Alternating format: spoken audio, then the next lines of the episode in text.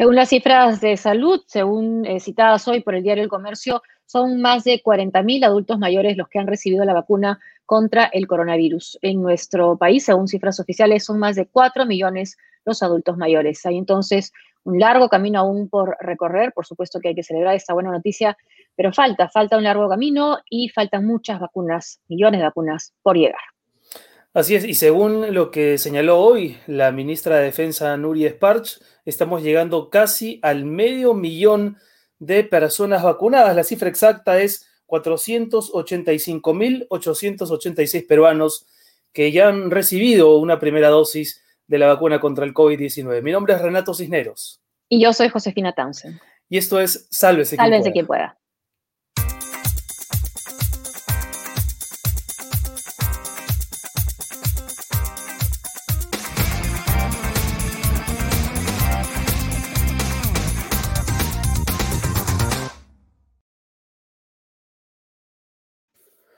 Muy bien, son las 7 de la noche con 3 minutos. Estamos en vivo en nuestros canales de Facebook y de YouTube. Y por supuesto le damos la bienvenida a todo el público. Los invitamos a participar en nuestro super chat. En un ratito más vamos a conversar con eh, Fernando Tuesa Soldevilla, ex jefe de OMPE, para hablar, José, del debate de ayer. Eh, ¿no? no, voy a ahondar en comentarios para reservarlos para el momento de la conversa con, con Fernando, pero me da la impresión de que todavía seguimos sin encontrar el mejor formato posible, ¿no? Para que los candidatos se explayen y, ¿no? y al final uno se queda con la sensación de no haber escuchado realmente lo suficiente. No, esa fue mi sensación también. No me, me pareció que también en las preguntas y repreguntas faltaba algo, no sé, algo de dinamismo, algo de entusiasmo sí. sí, sí, Bueno, antes de entrar en materia y para comentar algunas noticias del día, simplemente queremos empezar dándole la bienvenida a nuestro auspiciador Random House, valiéndose de una exhaustiva investigación, el reconocido periodista Christopher Acosta saca a la luz un rompecabezas de dinero y poder capaz de crear un sistema de compensatropellos y silencia agraviados. Estamos hablando de plata como cancha, ¿no? Secretos, impunidad y fortuna de César Acuña, disponible en librerías, el libro del que todo el mundo está hablando. Sobre todo César Acuña. Sobre todo César Acuña. Muy bien, cuéntame por favor, porque hoy día sí no he seguido muy, muy atentamente lo que ocurrió en el Congreso. Bueno, sigue el, tema, bueno, han estado las dos ex ministras, la ex ministra de Salud, Pilar Macetti, y la ex eh, canciller Elizabeth Asteta, mm. han estado en la subcomisión de acusaciones constitucionales, y eh, la ex canciller lo que ha dicho es que ella fue vacunada con la anuencia del presidente de la República, el presidente Sagasti. Creo se que ratifica, ¿no? Se, ratifica. Sí, es la palabra que usa ella, anuencia, que fue a plena luz del día, eh, y que, bueno, que, que anuencia, ¿no? El consentimiento del presidente. Sí, se ratifica en lo que dijo, eh, bueno, no inicialmente, pues porque inicialmente no lo dijo, lo que mandó fue esta carta eh, con tan mal escrita, con esa idea de que no se puede dar el lujo, ¿no? De, de, mm. vacunarse, decía, oh, no es que soy, soy excepcional, pero nadie es excepcional, pero ella no se puede dar el lujo de vacunarse, ¿no? Entonces, sí, se ratifica en lo que dijo después de esa carta. Eh, tenemos un video a propósito de eso, vamos a verlo. Sí, a ver, ¿qué fue? Aunque acudí a vacunarme con el convencimiento de que se trataba de un procedimiento regular en un acto público y a plena luz del día y con la anuencia del presidente Sagasti, soy consciente del error que cometí y de sus consecuencias negativas a nivel personal e institucional. Por ello, al tomar conocimiento de la existencia de vacunas de cortesía y de regularidades en el proceso administrado por la Universidad Peruana Cayetano Heredia, asumí mi responsabilidad política y presenté mi renuncia al cargo de canciller. Ahora, la renuncia del presidente Sagasti, ¿no? a, pesar, a pesar, Josefina, que ya la semana antepasada los, los, ministros sacaron un comunicado conjunto señalando que no hubo Consejo de Ministros el 21 de enero, tal como señalaba la señora Zeta en su declaración, y, y, más bien haciendo un poco de espíritu y de cuerpo en favor del presidente Sagasti, ¿no? Sí, sí, eh, y también declaró hoy la ex ministra de Salud, Pilar Macetti. Escuchemos lo que dijo. Día en que nos hemos reunido en Palacio y posteriormente la conversación que menciona la doctora Elizabeth, me temo que de eso no tengo yo recuerdo, no tengo ningún recuerdo en donde el presidente haya sentido o cosas semejantes. Lo que tengo grabado en mi mente es el rostro que puso el presidente cuando yo le informé que me había vacunado y eso es algo que me va a acompañar toda la vida, pero me temo que en esa parte de la conversación o no he estado, no, no he tenido yo conocimiento de esa parte de la conversación y eso sí me temo que tengo que dejarlo claro. Bueno, mm. sí se reunieron entonces las tres y lo que, los, los tres, ¿no? En esa reunión, dice ella, pero dice que no se acuerda, ¿no? No, es que niegue tajantemente tampoco, no es lo que llama la atención. ¿Tú te acuerdas? Sí, hay como una suerte de mensaje en vivo. ¿Tú te acuerdas cuando conversamos con el presidente aquí eh, y tú le, tú le preguntaste insistentemente al respecto de si él le dio la aprobación a, la canciller Astete y él dijo que no, después dijo que la verdad no se acordaba. Él tampoco estaba muy convencido, no lo dijo tan firmemente, ¿no? Fue tajante con el caso de Pilar Macetti. Sí, pero no con Astete, ¿no? Con Astete sí, se mostró un poco como desmemoriado. Ahora, hoy, hoy, hoy estuvieron, de hecho, en una conferencia que ha terminado hace media hora, la ministra de, eh, de Defensa, Nuria Sparch, y el ministro de Cultura, Alejandro Neira, Nuria Sparch contó que hubo una reunión donde algún ministro no preguntó cuándo se iban a vacunar ellos y Sagasti respondió como que cuándo, cuando les toque, ¿no? Diciendo como que ese, ese, ha sido el único mensaje del presidente respecto de la oportunidad de vacunación de los ministros. Y, claro, y después dijo cuando se enteró estaba indignado y furioso. Veamos lo que nos dijo hace, creo que ya 5 de marzo, el 5 de marzo. ¿Usted sabía que se había vacunado la ministra Macetti? No, tenía la menor idea de eso. Eso yo creo que ¿Y sabía, que, había vacunado la, ministra, la canciller también, la señora Stete? Todos esos han sido sorpresas para mí. La, ministra, la canciller también fue una sorpresa, presidente? La sorpresa, mire, creo que eh, realmente fue sorpresa en el sentido que no escuché nada, se venían rumores, ideas, planteamientos, algunas veces se dicen cosas, que uno no realmente en términos concretos y reales no tuve noticia formal hasta el día, con, ella conversó formalmente entregándonos una nota el día domingo, no recuerdo de cuándo, eh, exactamente la fecha, a la primera, eh, al primer ministro y a mí. ¿A qué se refiere que no tuvo una noticia formal de su vacunación? ¿Sí tuvo otro tipo de información? De, no, de ella no, las corrían rumores. Mire, eh, Josefina, en estos tiempos tan complejos que estamos viviendo, uno no puede estar, sobre todo como jefe de Estado, escuchando este rumor, esta idea, este planteamiento. No se lo preguntó a la canciller, usted se ha vacunado, no se lo iba a preguntar. Eh, eh, pero yo recuerde, no. Bueno, va, a mm. ser siempre la, palabra de uno contra el otro, ¿no? Porque tendría que haber habido testigos que por lo que vemos no, no, no, no pueden afirmar, no pueden eh, que sería el caso de la, ministra, ex ministra Pilar Macetti, ¿no? Ahora uno quiere creerle al presidente, digamos, porque por la tranquilidad de, toda, de todo el país probablemente, pero no, ahora que lo he vuelto a escuchar, no se le nota muy convencido, se nota más bien histriónico y creo que se equivoca un poco cuando dice, uno no puede estar escuchando rumores, más bien yo creo que si escucha rumores, tiene que ser el primero en adelantarse a, desmantelarlos, ¿no? Para, para, que haya un mensaje claro. Em, ahora, sí.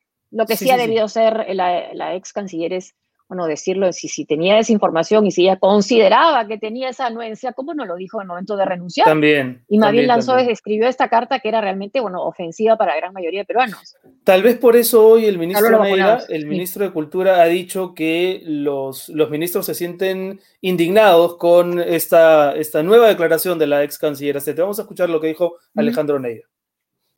Estamos, eh, bueno, sorprendidos, indignados por este tipo de declaraciones. Creo que eh, tanto el presidente Francisco Sagasti en la comunicación que envió a la subcomisión el día eh, de ayer manifestando que no conocía de este hecho, como lo que ha mencionado también en su eh, publicación la Premier Bermúdez, deja claramente establecido que ninguno de ellos conocía esta vacunación irregular por parte de la, de la ex canciller Astete.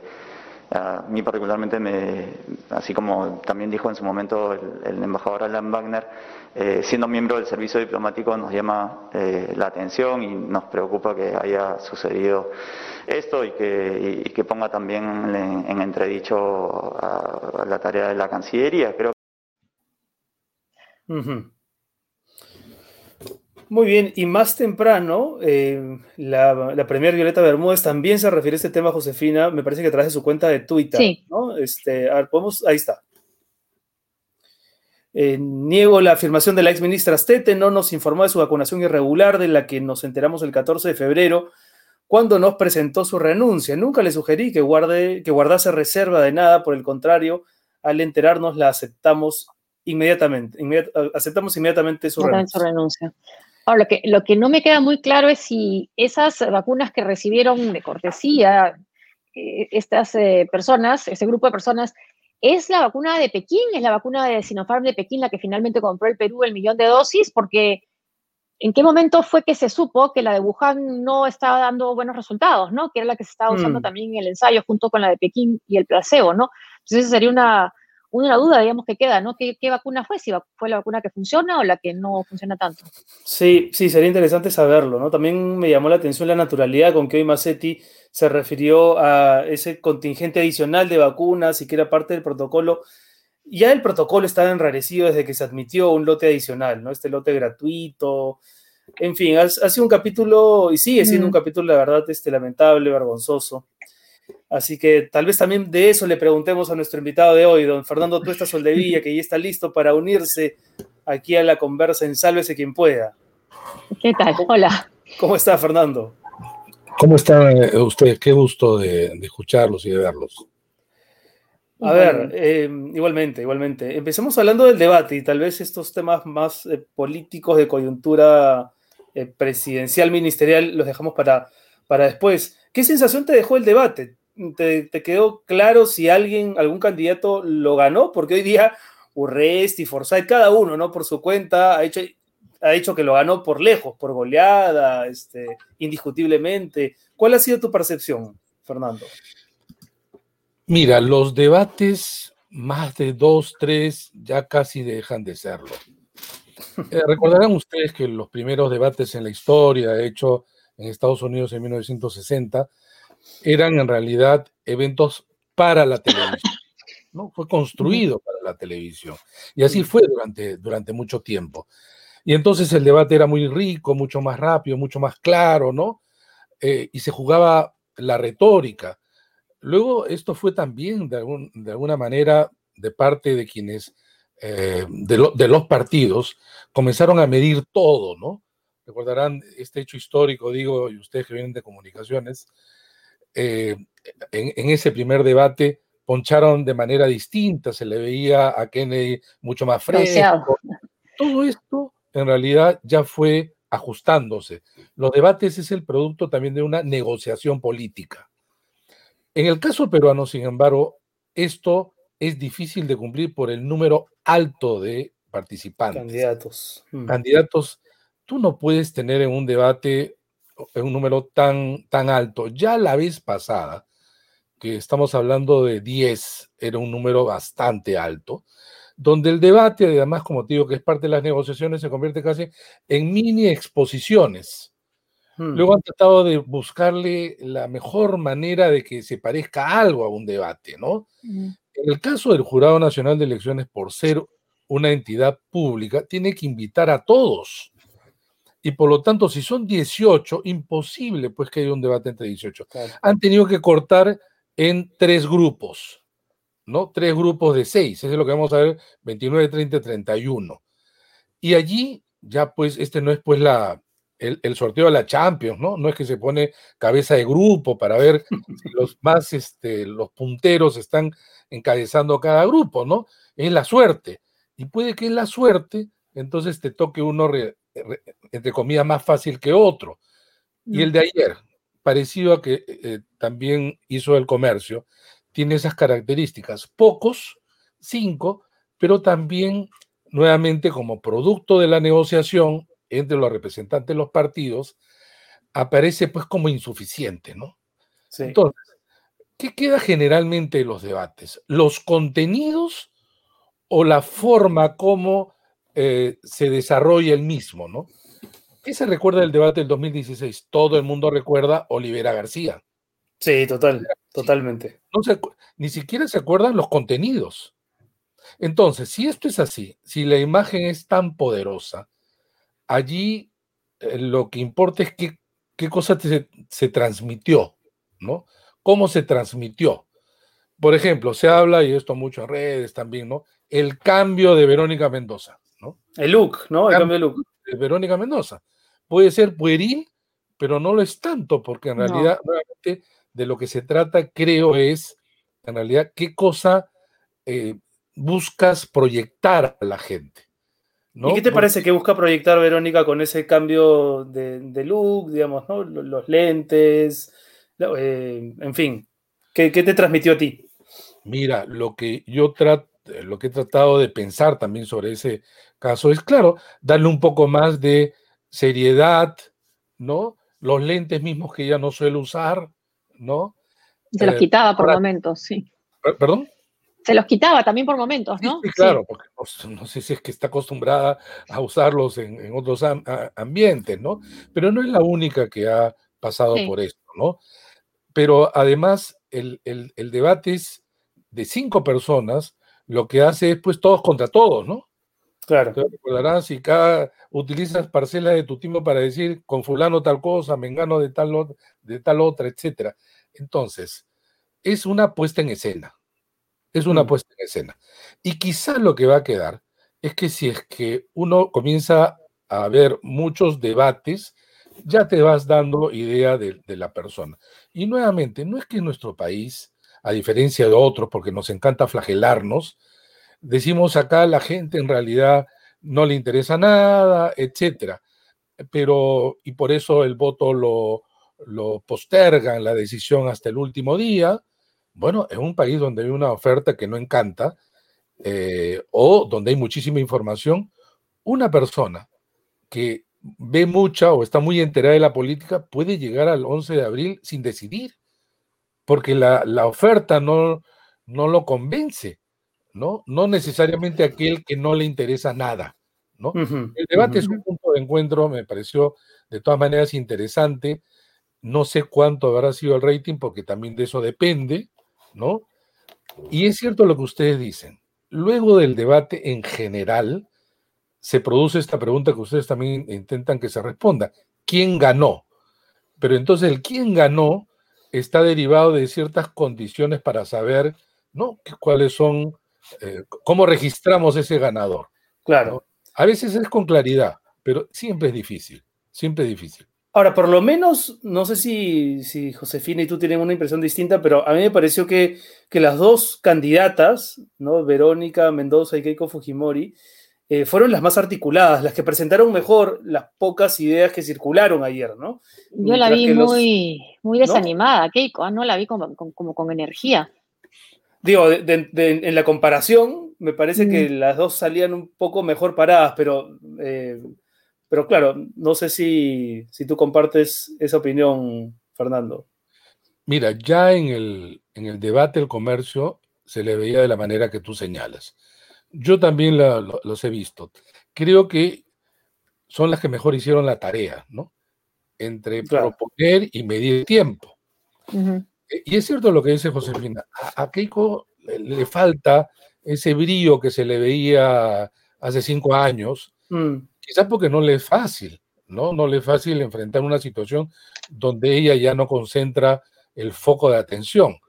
En cambio, Verónica Mendoza es algo así como si puedo llegar, Trata de mostrar el sí puedo llegar, ¿no? La, otra vez me quedé por poco con PPK, mm. ¿no? Ahora sí puedo. Y el otro que me sorprendió, le han hecho, por supuesto, un media training este, aceleradísimo. Esa, ¿Quién? ¿no? Estuvo mejor de lo que particularmente he visto en otras presentaciones. Y los dos más apasionados han sido, obviamente, Urresti y Lescano, que creo mucho eh, estaban seguros de su improvisación. Mm. Ahora, ahora esto, esto del escano, yo creo que el escano quedó muy mal, nuevamente, como tú dices, ¿no? En todos los debates hay, hay momentos en los que uno eh, convence o no convence, y cuando intentó justificar la acusación que hizo contra Verónica Mendoza, precisamente, o contra la gente de su partido, basándose en un dato de Wikipedia, quedó como muy flojo, ¿no? Quedó como eh, alguien que precisamente no hace la tarea.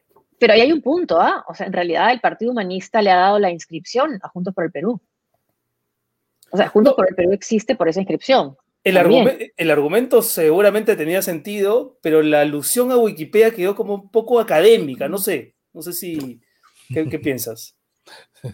No, en la academia de Wikipedia tampoco es, este, digamos, una fuente. Por eso, por eso.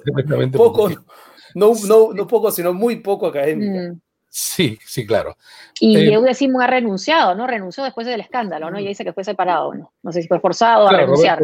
Roberto, Sánchez, es el, es el, que está en el, comité ejecutivo. El, que dirige ciertamente esa agrupación, ¿no? Sí. Pero bueno, estamos llenos de una, de una competencia donde los partidos se alquilan o se compran. ¿no? Mm. Antes del alquiler, en los últimos tiempos ya lo compras. ¿Cómo lo compras? Ingresas, le cambias de nombre, de logo, de color, mm. la dirección y es tuyo y es tuyo, ¿no? Es algo que además no, ni siquiera has preparado o has hecho toda la labor de crear un partido como lo han hecho Keiko con Fuerza Popular, como lo ha hecho Julio Guzmán con el Partido Morado, ¿no? Que hace un esfuerzo de organización. No necesariamente tiene como correlato un, eh, un eh, éxito electoral, pero sí ha habido un esfuerzo de organización, ¿no? Y que tampoco tenían esta red de base que sí lo ha tenido en su formación, por ejemplo, Alianza para el Progreso, o una red más de iglesias tipo FREPAP, claro. distintos tipos de organización, ¿no? O, un ex gobierno, como ha sido el Fujimorismo, ¿no? A ver si el gobierno también ayuda, ¿no? A poder formar un, partido político. Claro, pero allí, por ejemplo, este, Alberto Fujimori siempre se negó de construir un partido. Mm. Los partidos le incomodaban. Su discurso fue antipartido. Keiko Fujimori, después del 2006, ella toma la decisión de organizar un partido. Y Fuerza Popular en realidad es en el fondo casi el primer partido fujimorista en toda la ley. Es. Después de pasar por una serie de membretes y nombres, Nueva Mayoría, eh, Fuerza 2000, exactamente. vamos vecinos. Vamos vecinos. Oye, antes, de continuar con la conversación, eh, Josefina, no sé si podemos leer un comunicado que recién está circulando hace unos minutos se ha dado a conocer de la presidencia de la República respecto de lo señalado en la subcomisión de acusaciones constitucionales por parte de la ex ministra Elizabeth Astete. Antes de continuar con, con Fernando, son tres puntos nada más. ¿Sí? Se, dice, el, lo tenemos ahí, ¿verdad? El señor presidente de la República, Francisco Sagasti, ratifica que es absolutamente falso que haya autorizado o dado su consentimiento para la irregular vacunación de la ex ministra o de cualquier otra persona. Eh, el jefe del Estado reitera que tomó conocimiento de la vacunación irregular de la señora Astete el 14 de febrero del 2021 cuando presentó su renuncia al cargo de ministra de Relaciones Exteriores. En ningún momento se le solicitó que se mantuviera en el cargo. En la reunión del 21 de enero, que señala la exministra, solo se trataron temas estrictamente relacionados con el proceso de adquisición de las vacunas contra la COVID-19. Muy bien. Bueno, y eso también comentarlo con Fernando, ¿eso en qué puede quedar finalmente? ¿Es una palabra contra la otra? Sin duda, sin duda. Sí, claro, a usted les parece, claro que el, presidente no estuvo, no mm. estuvo claro, pero también es cierto eh, que, vamos a ponerlo en otro lado, que le haya comentado esto. O sea, el presidente le dio el permiso, se quedó callado, pero en realidad sí le sorprendió lo de Macetti es, un poco contradictorio, ¿no? O sea, no, no, no, no, no, no encuentro cierta, la cierta coherencia. No sé, mm. porque el, el, sentido del ex canciller es casi, yo le dije y me dio permiso. Es para su defensa, es para su defensa, ¿no? Decir, bueno, yo seguí órdenes. Eso, eso parece, eso sí parece inverosímil, más inverosímil en todo caso. Ha sido consentido. Quizás se lo comentó. Bueno, en fin, no, eso no. Es ese, es, otro, ese es otro debate, ¿no? Y no, se sabe quién vaya, es otro debate. quién vaya a ganar ahí. Y, volviendo al debate que estábamos hablando del de, del de anoche, el no haber ido al debate, ¿crees que le suma o ah. le resta a, López Aliaga? Yo creo que le resta. Miren, eh, recuerdan ustedes de eh, Renzo Reyardo Claro, claro. No fue al debate, no fue al debate de eh, municipal. Él iba primero ¿ah? y fue mal visto. Es cierto que ahora no es un golpe tan fuerte a él, porque claro, mucha gente se, se preguntaba por qué no está él. Y la versión que están dando sus seguidores, en fin, es que no le invitaron o no le invitaron a tiempo, cosa que ha desmentido el, el canal. Pero donde sí eh, no podría dejar de ir es el debate, digamos, oficial, ¿no? Mm. El de lunes, miércoles y viernes. Allí, si él no va, porque parece que tampoco quisiera ir, eh, la cosa le puede pasar factura. A veces los primeros, es cierto, se pueden dar el lujo de desistir, porque son los que finalmente arriesgan más. Sí. ¿No? Pero los que están ahí abajo, detrás, tienen que ganar todos los espacios, salvo su falta de seguridad. Además, el señor López Alea ayer no fue al debate aduciendo que tenía ya un compromiso con Mónica Delta y al final yo creo que salió perdiendo por partida doble, ¿no? Porque Mónica también lo, confrontó, digamos, con, propiedad. Tenemos una, pregunta de, nuestro, de nuestros seguidores, eh, Fernando, en el, eh, un, comentario, perdón, a ver si lo, si lo podemos comentar luego, vale la redundancia.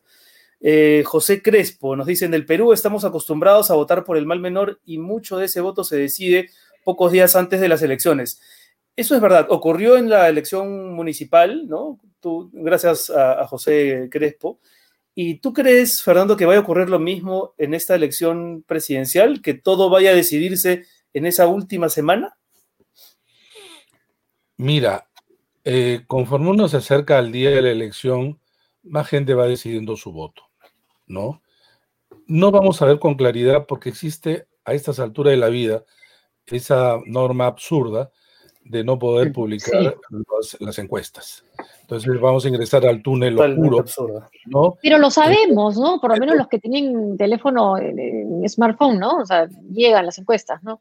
Sí, pero también van a llegar muchos fake, pues. Mm. Entonces ahí hay un amplio campo en donde ya no sabes a quién creer. Me refiero a quienes eh, no, no conocen mucho, ¿no?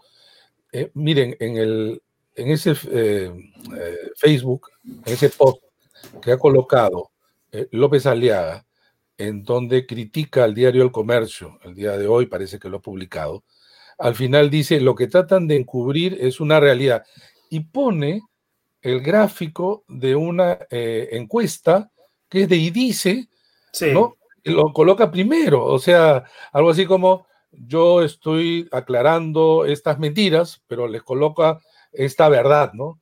Y francamente es, es peor de lo que trata de demostrar, pero pocas veces he visto un, eh, una elección en donde fakes han habido, ¿no? Pero en este caso de parte de los candidatos o del candidato, eso no lo he visto antes, ¿ah? Pero lo, que, lo que es llamativo es que la encuesta que destaca o que dice, la que dice creer López Aliaga es una encuesta hecha por IDICE, ¿no? Por eso, por eso, a eso me refiero. La, la encuestadora prista, ¿no? bueno, la encuestadora prista. Y también a veces. claro, entonces hay, hay cercanía, simpatía, bueno, ¿qué está pasando ahí? Bueno, y dice, y, dice, sale cada cinco años o cada cuatro para hacer este juego. Hmm. Y justamente esa norma de prohibición impide que este tipo de encuestadoras ya se vean claramente como eh, manipulables. ¿Por mm. qué? Porque lo que te van a decir al final es que, cuando los números son totalmente distintos a los de ellos, que en esa semana hubo todos los cambios del mundo. Claro, claro. Pero si es que tú eras permites liberar, haces la encuesta el día viernes, sábado, y ahí sí la cercanía tiene que ser lo más próximo, porque la gente va decidiendo. No como la que hacen algunas encuestadoras, entre ellos Ipsos, que el día sábado saca su última encuesta eh, para los suscriptores y está muy mm. cerca de lo que sucederá el mm. domingo.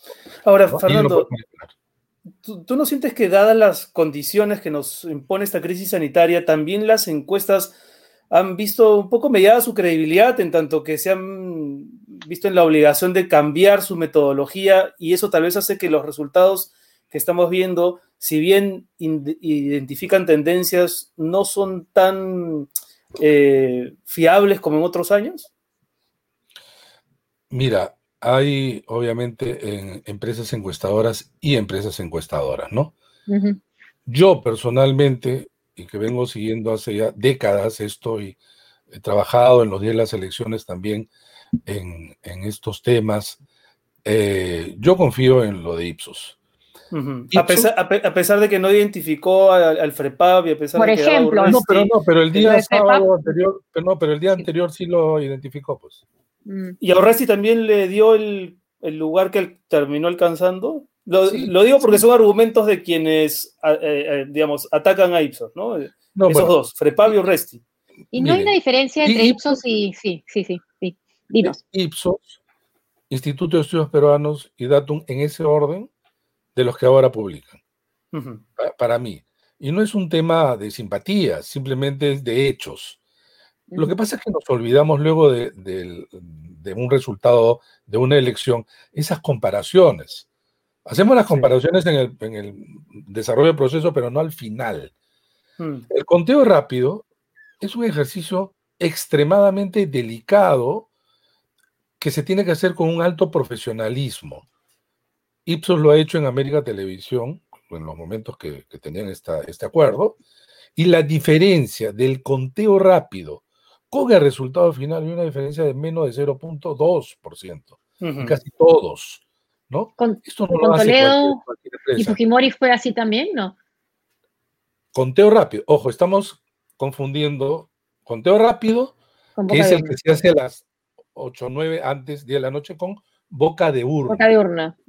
Porque y acá es bueno que los este, oyentes, eh, televidentes, digamos, eh, Hay que encontrarle una palabra.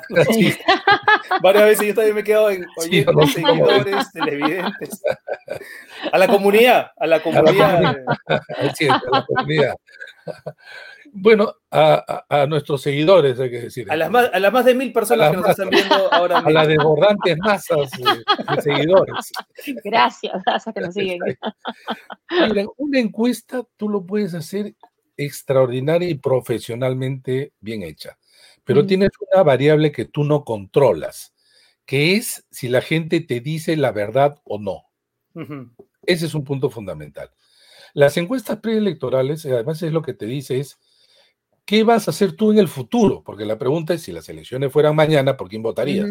Claro, la elección es mañana, si no, digamos, de acá un mes, tres semanas, lo que fuera. Y hay alguna gente que puede que no diga, ¿no? Eso es lo que se llama muchas veces voto escondido, que no es mucho, pero algo puede haber. El boca de urna también se basa en lo que dice la gente, solo que en el pasado. Te dice por quién votó usted, porque es a la salida del colegio. El uno es para el futuro, el otro es para el pasado. En la época de Fujimori, lo que ocurría, y eso se auscultó bien, en esa época de los que discutíamos sobre estos temas, es que había un sector importante de fujimoristas que no decían que iban a votar por él. ¿Por qué? Porque acuérdense las grandes movilizaciones antifujimoristas de esa época. Y la gente que salía, había un voto vergonzante de parte del Fujimorismo, muy fuerte. Un voto eh, eh, en algunos casos de, miren, saben que está bien, no me gusta, pero no se imaginaban un mundo distinto sin el Fujimorismo que tenía 10 años. Que mm. tenía 10 años. Entonces, en esa época, apoyo, o Ipsos ahora, CPI y Datu dieron en boca de urna a favor de Toledo. Sí. Pero cuando vino, ojo, el conteo rápido, que no es de opinión, es mirar las actas. Sí. Allí la diferencia obviamente se invirtió. Eso favoreció a Toledo. ¿Por qué? Porque todo el mundo al unísono gritó fraude. Bueno, y el fraude sí, sí se podía haber cometido porque eran canales que habían sido comprados por Montesinos, ¿no? Sí, pero en este caso. estábamos en una campaña absolutamente desigual. Sí, pero ¿sabes qué, Josefina? No, yo sí creo que ha habido fraude, pero no allí. Sí. Sino previo, constante, permanente, sistemático, antes del día de la ese, ese es el término, el término estamos acostumbrados a considerar solo el fraude el cambiazo, ¿no? Los votos. sí, como era antes. Ahora, digamos, ya en, a estas alturas, o allá a esas alturas, fraude era un, concepto mucho más amplio, ¿no? Cuando tú tienes la cancha inclinada, difícilmente puedes este, ganar. era vertical, sí, Entonces, eso y varios otros componentes. Hay que acordarse que transparencia sacó también su eh, conteo rápido y era casi igualito que el de, eh, apoyo en ese momento. Ganaba Fujimori y no llegaba al 50% por un cachito. En el, y es más, cuando yo entré a OMPE, que fue ahí nomás al, al, año, poco menos, preguntando a la gente que estaba ahí, lo que se decía era que el que me antecedió en el puesto iba cada hora al Consejo de Ministros, regresaba, y recordarán ustedes el papelón que hacía, leer, leer, mesa por mesa, mesa, mesa por mesa leía, ¿no? Y él sabía de que estaba pues amarrando. Campbell. La, sí, la, gran, la gran discusión parece que dentro del gobierno era, ponemos 50% más uno o dejamos en 49.5. Gracias a la movilización se impidió que fuera el 50%, 50 y alguito. Ese eran los términos de la discusión. Pero quedó una mancha muy fuerte. Mire, quedó como una idea de que habían sido compradas, ¿no? O sea, e boca de urna y el conteo rápido le pasaron millones, ¿no? Y por eso cada vez que habían sido los canales de televisión, eso sí. Y por eso cada vez que hay elecciones, no nunca falta alguien que diga, no, hay sospecha de fraude, posibilidad de fraude y, y lamentablemente el término se ha vulgarizado. Yo quería preguntarte, Fernando, si tú crees que ya de ahora al 11 de abril la competencia es de unos pocos o si, o si todavía no podemos descartar a los que hoy aparecen ahí como pitufos en las encuestas, Ollanta, Ciro, eh, Pedro Castillo, eh, Bengolea, o tú crees que no, ya la cosa es de, cuatro o máximo cinco? Mira, los únicos instrumentos que tenemos efectivamente son las encuestas. Mirando, cruzando todo tipo de información, uno puede hablar en probabilidad. para mí, leyendo entre tendencia y posicionamiento, obviamente el señor Johnny Lescano ya está en la segunda vuelta. La gran competencia sería quien lo acompaña. De ahí la dupla que más se acerca a enfrentarse o, pelear por ese puesto es Forsyth y es eh, López Aliaga. Hmm. Eh, me parece difícil, Keiko, por el techo que tiene. ¿Y saben qué? Porque no está transmitiendo lo que ha señalado este, Josefina. Algo así como no hay la voluntad. Y, además tú te puedes imaginar en esos grupos de campaña, donde tú haces esfuerzos enormes, ves la encuesta y no has avanzado, cuando has retrocedido. Hay, hay, poco ánimo también, ¿no? Mm, claro. También, se le nota. Y también, quién, y también quién pone la, quienes ponen la plata. Eso en cualquier campaña. En el caso de Verónica Mendoza, hay esta idea de que puede repuntar y quizá allí podría aparecer, pero el resto yo le veo una probabilidad muy baja. Mm. Ahora, de los dos, eh, claro, López Aliaga tiene la ventaja porque está de su vida. Tiene un ¿Tú crees que sigue, sí, que siga de su vida? No digo, hasta, hasta la. Hasta, la, vimos, hasta, encuesta, hasta la encuesta, su vida. Que tiene una gran ventaja, la pendiente de su vida, en cambio, Forsyth era la de bajada. Claro. Pero López Aliaga está muy concentrado en dos cosas: Lima, las élites y urbano. Muy concentrado. Por eso ¿Y con Antauro? no, no, por eso con el AVE hay una sensación de él muchísimo mayor. Claro, y que son las élites, o sea, donde nosotros más o menos nos, movemos. Este, Ahora es curioso, ¿no? Sí, tiene más eco, tiene más eco, claro. Tiene, el, algo así como el, el clima sientes como un clima mayor que no lo es tanto. Pero ¿cuál es su otro límite? Él mismo con sus propias declaraciones es tan radical mm. que le es difícil arrancar a otros. En cambio, Forsyth, que tiene, digamos, el, el elemento a favor de él es que, por un lado, sí puede congregar un poco más allá, porque sus ideas no son, pues, eh, digamos, y sus, su discurso no es tan confrontacional, pese que a cada rato dice los mismos de siempre, etcétera, pero lo notas pues no con esa... No, está, tan, no, está tan ideologizado, además, ¿no? No está tan ideologizado, es decir... no, tiene esa, no tiene esa agresión, ¿no? Entonces, en mm. una segunda vuelta, incluso ya nos estamos yendo un poquito más allá, en todas las simulaciones gana Lescano, pero a quien menos le gana es a Forsyth. Mm. Entonces, cuidado, hay que mirarlo allí porque al escano le convendría que sea López Aliaga. ¿Y tú, Fernando, prefieres el arroz chaufa o el ceviche? ¿Quién hace, esas preguntas? ¿Por qué? digamos, es, bien, alguien lo comentaba en, Twitter, ¿no? ¿Cómo es posible que en medio de una crisis sanitaria, en medio de una crisis política, no se hable de educación y se hagan preguntas como esa? No sé quién, ¿Quién, este, ¿Quién asesora a los organizadores? Antes que nos respondas, hay un comentario en nuestro super chat otra vez de una pregunta en este caso de Wilder. ¿Salaverry pasa segunda vuelta? Bueno, más que parece una pregunta con cachita la de Wilder. A ver si Fernando tiene una respuesta para esa difícil interrogante. Bueno, este es más allá de las simpatías o antipatías que pueden tener sobre los candidatos, ¿no? En realidad, miren, este no es una competencia de dos donde si yo estoy un poquito más abajo, lo que tú pierdes como uno, yo gano como uno. Pero cuando son muchos, son casi una maratón, ¿no? Salaverry tendría que superar pues a todos, como, no sé, eh, siete, seis candidatos arriba. Con la diferencia que, si bien es cierto, la foto siempre aparece como maratón, no lo es tanto, es un reparto de una torta, que cada hora, cada, cada uno tiene un pedazo. Entonces, si yo aumento, quiere decir que alguien se reduce o varios se reducen. Entonces, ¿quiénes más están reduciendo? Y ese es el punto.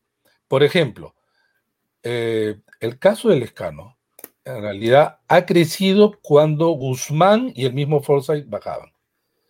Ha arrancado, creo yo, algún sector elector de centro, ¿no? Pero en, este momento, eh, eh, no hay mucho tampoco que exprimir, ¿no? O sea, ya a Guzmán le falta un poquito más y desaparece. Y entonces estamos hablando de 2%, ¿no? Y entonces ahí sí comenzamos a, mirar los bloques, ¿no? Por ejemplo, eh, obviamente a, López Aliaga el, problema es Keiko y es Hernando de Soto. El problema no, sino son los núcleos de donde podría arrancar el sector conservador de esos sectores para crecer por este, por este discurso, digo, bastante conservador y extremo. En el caso de Verónica Mendoza, el problema es que a su derecha, es decir, hacia el centro, está el escano y a su izquierda está eh, Pedro Castillo, que es, es algo así como el Goyo Santo del 2021. Claro que le arrancó a la segunda vuelta. Y que no la dejó pasar a la, a la segunda vuelta. Y, y, en el caso de Antauro Mala, eh, de, bueno, de López Aliaga haciendo esta alianza con este Frente Patriótico que postula la liberación de Antauro, bueno, y buscando el voto de, de, Antauro Mala, o sea, ¿qué, ¿qué, significa? Que ya no le importan los votos de San Isidro, que ha dicho, bueno, ya soy conocido, ¿no? Y ahora lo que me interesa es captar este voto, que son eh, mayor, hay más, digamos, un bolsón más grande, de votos. Es rara esa movida, ¿no? Es, una, apuesta, es una apuesta bastante riesgosa, mm. eh, pensando que, claro, el elector de López Aliaga, ustedes lo pueden haber visto por lo menos en redes, es, un, es un elector que yo no lo he visto ni siquiera en el Fujimorismo. Es un eh, elector eh, bastante empático con él, es decir, sumamente agresivo. Lo defiende siempre. Consume todo lo que dice, incluido sus mentiras. Y si esto lo puede incomodar, no sé si es suficiente para abandonarlo. Mm. Porque ha salido con el discurso que no es con él, sino en realidad es con Acuña, ¿no? Que es otro sector. Y que, parece identificarse más con él a medida que aparecen estas revelaciones más bien oscuras, ¿no? El tema de las deudas a SUNAD, el tema del eh, probable alcoholismo, y, sin embargo siguen muy fiel a él, ¿no? A pesar de eso. Como con Trump, no les importaba tampoco acá a sus votantes las extremas derechas conservadoras en realidad están, eh, digamos, se, enganchan con determinados candidatos y soportan muchas cosas. Mm. Porque no es que al unísono creen exactamente todo, sino lo aceptan, ¿no? El caso de Bolsonaro, de, Trump, dicen cosas, tal cantidad de barbaridades que uno podría decir, no es posible que alguien lo siga, pero en realidad lo siguen. Y además están entrocados por la parte, ustedes saben, muy fuerte, en la parte de creencias religiosas, ¿no? Ahí de lo que se trata, pues son ya casi dogmas, ¿no? Y entonces, si que lo dice este señor, así debe ser, o será necesario que así sea.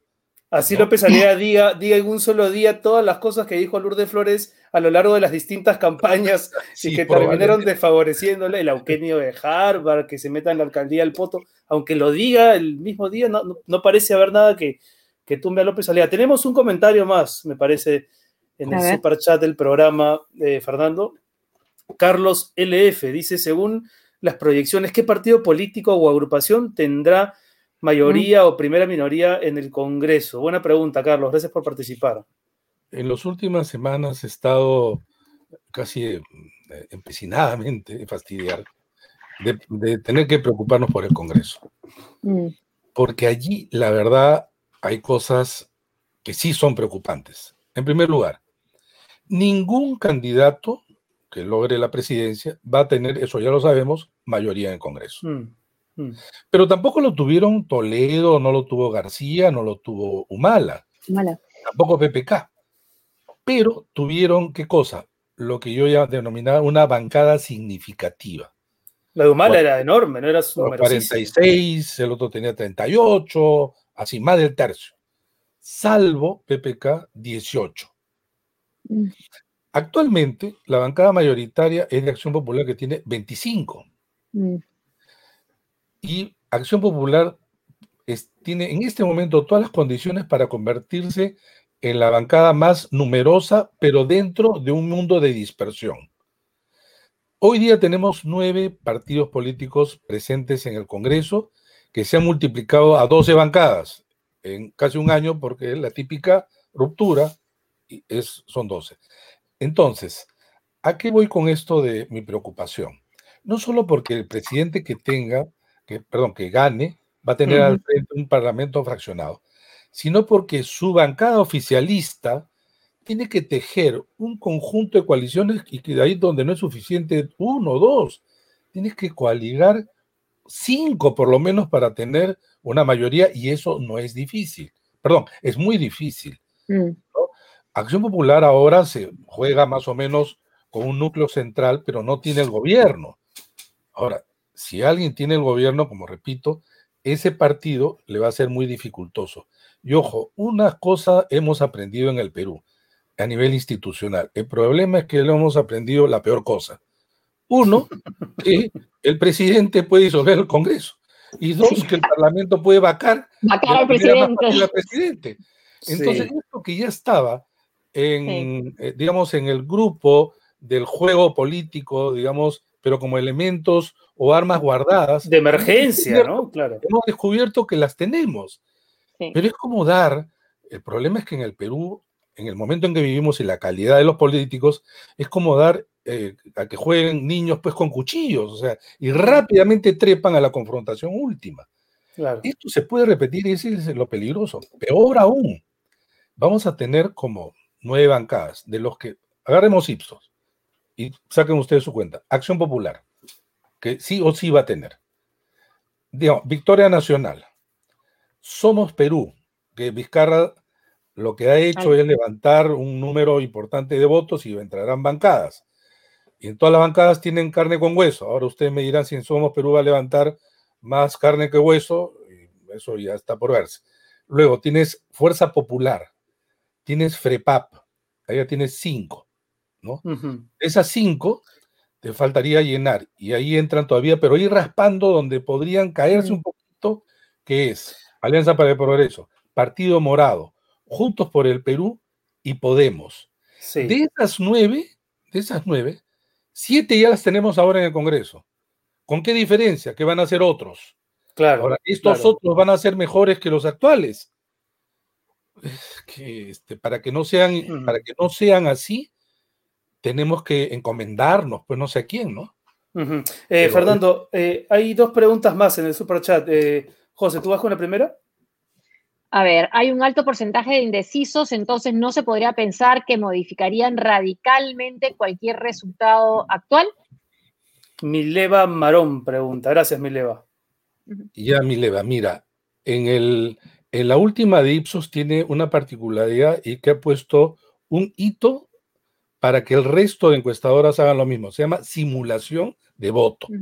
Ya no le preguntas, le entregas una cédula la persona llena de manera secreta y le pone un, equivalente a una ánfora.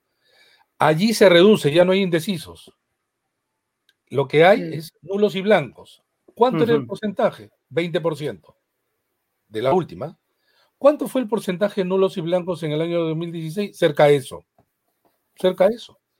O sea, esto de que los indecisos son en realidad una cantidad tan grande donde todo el mundo se... Son los mismos, son los mismos proceso tras proceso. Porque va a haber, este, ha ido creciendo, ¿ah? el nulo y blanco, ha ido creciendo. Pero digamos, de ahí faltará pues un poquito nada más que están indecisos. Entonces, no es que de treinta y tantos por ciento se reduce a cero, no, se reduce a nulos y blancos. Y estamos, cerca de, y estamos cerca de tener lo de, hace cinco años. Entonces, en realidad, en el fondo, no es, a ver, yo creo que esta afirmación requiere ser relativizada. Aquella que dice, todos a la conquista de los indecisos. No sé, una estrategia de campaña puede ser, todos tras la conquista de los no muy seguros de algunos candidatos, sobre mm. todo en aquellos que ya no tienen posibilidades. Claro. En un sistema de una sola vuelta, ¿sabes cómo se llama eso? En realidad utiliza bien tu voto, no al voto perdido. Claro, ah. claro. Y entonces, oye, tú que eres una persona que ibas a votar por fulano, mantén tu voto en el Congreso, pero dame tu voto. Y, y, agradeciéndole a Mileva por, por la pregunta, eh, Fernando, una duda que tenía yo sobre las encuestas de la estudios, la, la, que publica la República y la de Ipsos, ¿no? En una me parece que eh, Forsyth está estancado o, bajando y, y, Gibson no. Hay una diferencia de días, ¿ah? Hay una ah, diferencia que es muy importante. Y es por eso que los seguidores, yo ya no dije televidentes, dije seguidores programa, tienen que fijarse no el día que se publica, sino el día que se hace el trabajo de campo que está en la ficha. Incluso puede una, una, encuestadora publicar después Interesante la otra, pero al revés. Hay que mirar la, ficha técnica. Eso se hizo después, ese es uno. Pero nuevamente, creo que lo importante de Ipsos es que ha hecho nuevamente simulación.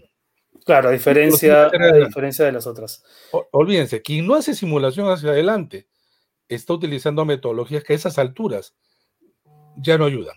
Tenemos, eh, Fernando, una pregunta más. Me parece que debe ser la última ya, porque estamos con el tiempo un poco en, contra.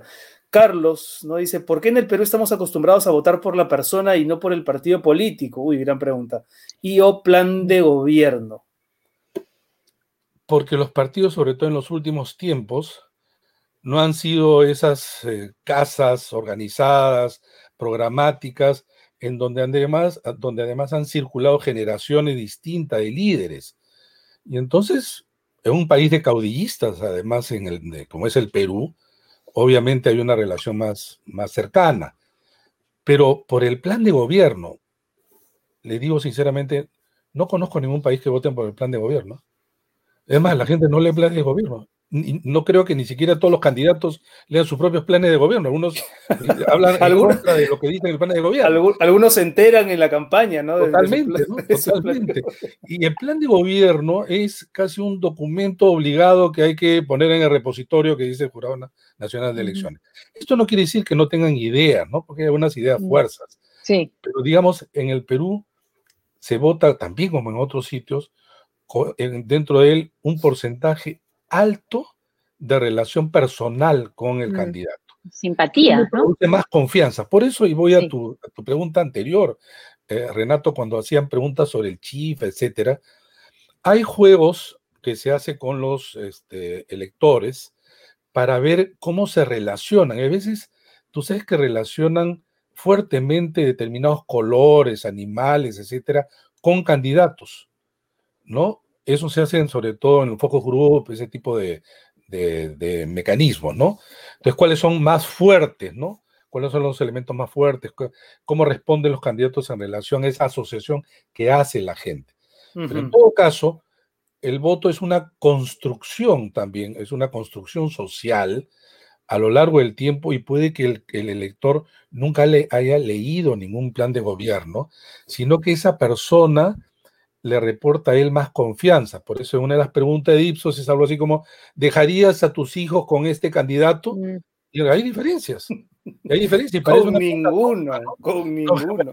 Puede ser también, preferible. Con Prosegur, dirían algunos. Claro. Con Prosegur. Fernando, muchísimas gracias por, acompañarnos hoy día. Creo que nos has dado eh, lamentablemente la certeza de que lo que venga no va a ser, no va a ser mejor casi casi en ningún caso, pero podríamos hacer algo, algo dentro de eso. Y lo importante es seguir con este tipo de programas, etcétera, y atraer a la gente para que tome atención, se informe. Siempre va a ser mejor que ir desprevenido el día de la votación. Claro que sí. Sin saber nada, ¿no? Gracias a ustedes. No, gracias a ti.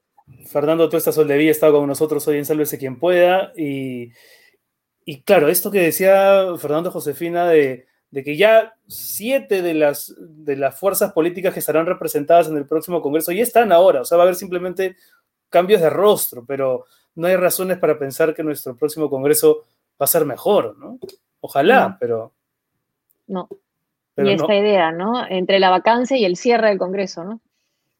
Exacto, entre la vacancia y el cierre del Congreso. Em, a ver, ¿qué tenemos ahora? Se me, fue justo la, la pauta. Eso mismo, eso mismo. Sí, el oficio eh, de Penguin Random House. ¿Tienes tú la, la mención o no? Es el, libro, sí, claro que sí, acá está y lo leo para que se animen a comprarlo. Valiéndose de una exhaustiva investigación, el reconocido periodista Christopher Acosta saca a la luz un rompecabezas de dinero y poder capaz de crear un sistema que compensa atropellos y silencia agravios. Plata como cancha, secretos, impunidad y fortuna de César Acuña, disponible en librerías. Es increíble en el libro de, de Acosta, en Plata como cancha en el primer capítulo, cuando, cuando cuenta ¿no? lo del plagio eh, del, profesor, ¿no? es increíble el, caradurismo con que Acuña intenta convencerlo al propio profesor de que no lo había plagiado. ¿no? Es tremenda la historia, tremenda. Mm, Está bueno el libro de Acosta. Muy bien, antes de irnos tenemos la viñeta de nuestro colaborador Robot B, a ver qué nos propone hoy. Con el cañazo, lo tengo controlado. sí, sí. es el escano con su corbatita. Este, Terrible esa declaración, ¿no? De lo más no, Lamentable, lamentable. Creo que se dijo en algún momento que los candidatos no estaban hablando del problema principal y trágico de nuestro país, que es la pandemia, y creo que él, entonces reaccionó de esta manera, ¿no? Lamentable, sí. Claro, casi como que mejor, que no, mejor que no se refieran a la pandemia. No, no, y, sobre todo con todo lo que, ha sucedido ya en nuestro país, ¿no? Y, que sigue sucediendo, decir algo así, pues es realmente peligroso y lamentable. Interactiva School, gracias por estar con nosotros también, por confiar en Sálvese quien pueda. Es una plataforma virtual para todos aquellos que vieron interrumpida su educación primaria secundaria, interactiva School y nos vamos entonces hasta el miércoles. ¿Tenemos confirmado el, invitado el miércoles? ¿Lo podemos anunciar o no? No lo decimos, ¿no? No, creo todavía no. Síganos en el canal de YouTube, denle clic a la campanita, suscríbanse y síganos en Facebook, en Instagram, en Spotify, en Twitter y en todas las redes. Hasta el miércoles, José. Hasta el miércoles, Renato. Gracias a ustedes por seguirnos. Chao, chao.